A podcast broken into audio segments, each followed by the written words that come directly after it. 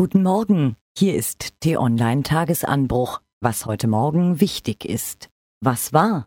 Der Poker geht weiter. Es sah fast ein bisschen gespenstisch aus, wie sie da hinter den nächtlichen Fenstern der Parlamentarischen Gesellschaft in Berlin zusammensaßen. Die Herrschaften Merkel, Seehofer, Lindner, Kubicki, Özdemir, Göring, Eckert und Co.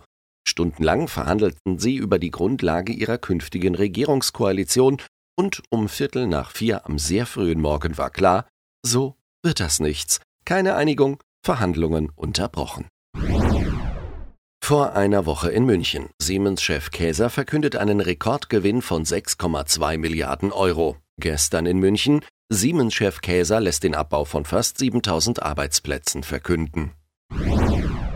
Arnold Schwarzenegger, Hugh Jackman, Claudia Schiffer. An Promis mangelte es bei der Bambi-Verleihung gestern Abend in Berlin nicht. T-Online-Redakteur Luca Cordes war am roten Teppich dabei und hat auch ein unangenehmes Thema angesprochen. Sind krasse sexuelle Übergriffe in der Filmbranche, wie sie Harvey Weinstein und Kevin Spacey vorgeworfen werden, nur ein amerikanisches Problem?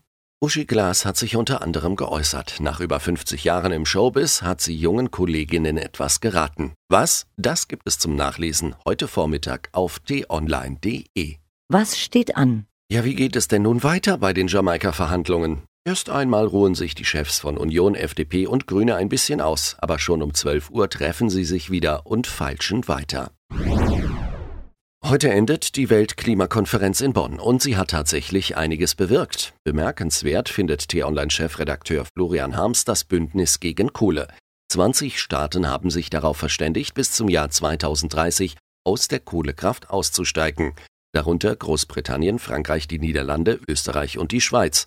Aber Deutschland fehlt. Er ist erst 21 Jahre alt, hat aber schon mehr als 70 Bundesligaspieler bestritten. Innenverteidiger Jonathan Tah von Bayer Leverkusen gilt als einer der größten Talente im deutschen Fußball.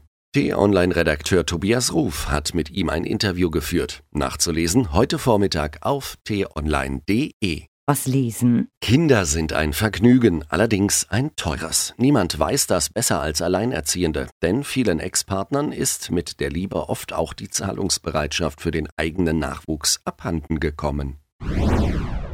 Mit breiten Strichen gezeichnet mag die Lage in Syrien noch einigermaßen verständlich erscheinen. Je feiner jedoch der Pinsel, desto konfuser das Bild. Schauen wir nach Idlib, eine Region an der Grenze zur Türkei, in der sich die Komplexität des Konflikts wie in einem Mikrokosmos zeigt. Ob man Bluthochdruck hat, hängt von vielen Faktoren ab. Einer davon ist, in welchem Land man lebt. In den USA ist gerade die Definition des Hochdrucks verändert worden. War man dort bisher mit 130 zu 80 noch gesund, gelten diese Werte jetzt als krankhaft. Was fasziniert uns? Gute Fotos sind nicht unbedingt schön, sie treffen einen Nerv. Daran gemessen sind die Bilder aus einer Hippie-Kommune in Teneriffa großartige Aufnahmen. Die Bewohner leben in Höhlen und Zelten am Strand, fast ohne Besitz, und schon auf den ersten Blick beißt sich ihr Leben mit dem fast aller von uns. Ein Dasein irgendwo zwischen Ideal und Verwahrlosung. Irritierend allemal findet T-Online-Chefredakteur Florian Harms. Die Bilder gibt es zum Anschauen.